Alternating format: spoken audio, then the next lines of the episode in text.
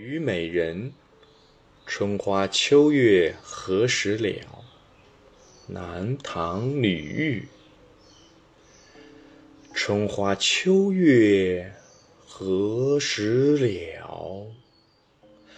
往事知多少？小楼昨夜又东风。故国不堪回首月明中，雕栏玉砌应犹在，只是朱颜改。问君能有几多愁？恰似一江春水向东流。南唐后主李煜的这首脍炙人口的名作，在艺术上确有独到之处。春花秋月何时了？表明词人身为阶下囚，怕春花秋月勾起往事而伤怀。春花秋月多么美好，词人却殷切期盼它早日了却。小楼东风。带来春天的气息，却反而引起词人不堪回首的嗟叹。面对春花秋月这良辰美景，引起无限往事的回忆。往事知多少？回首往昔，身为国君，许许多多过去的事历历在目。小楼昨夜又东风。故国不堪回首月明中，苟且偷生的小楼又一次春风吹拂，回想起南唐的王朝、李氏的社稷，自己的故国却早已被灭亡。此人身居囚屋，听着春风，望着明月，触景生情，愁绪万千，夜不能寐。一个“又”字。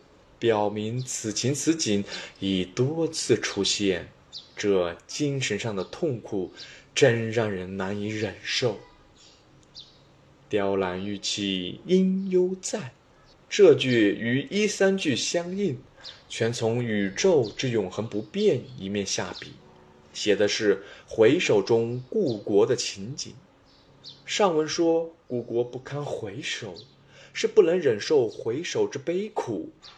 但这句“雕栏玉砌应犹在”，说明虽不堪回首，却又不能不回首，而是时时刻刻都在回首。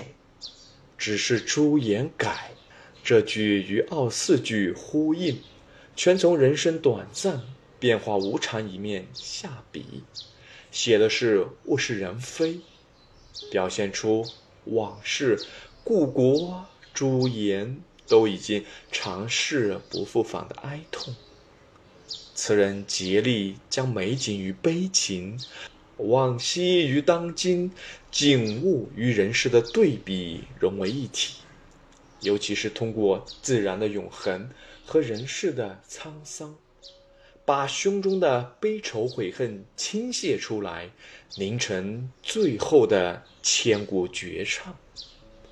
问君能有几多愁？恰似一江春水向东流。用满江的春水来比喻满腹的仇恨，极为贴切形象。不仅显示了仇恨的悠长深远，而且显示了仇恨的汹涌翻腾，充分体现出奔腾中的感情所具有的力度和深度。此词能引起广泛的共鸣，在很大程度上有赖于将愁思写得既形象化又抽象化。词人并没有明确写出其愁思的真实内涵，而仅仅展示了它的外部形态，这样人们就很容易从中取得某种心灵上的呼应，并。借用它来抒发自己类似的情感。由于形象往往大于思想，李煜此词便能引起广泛的共鸣，而得以千古传颂。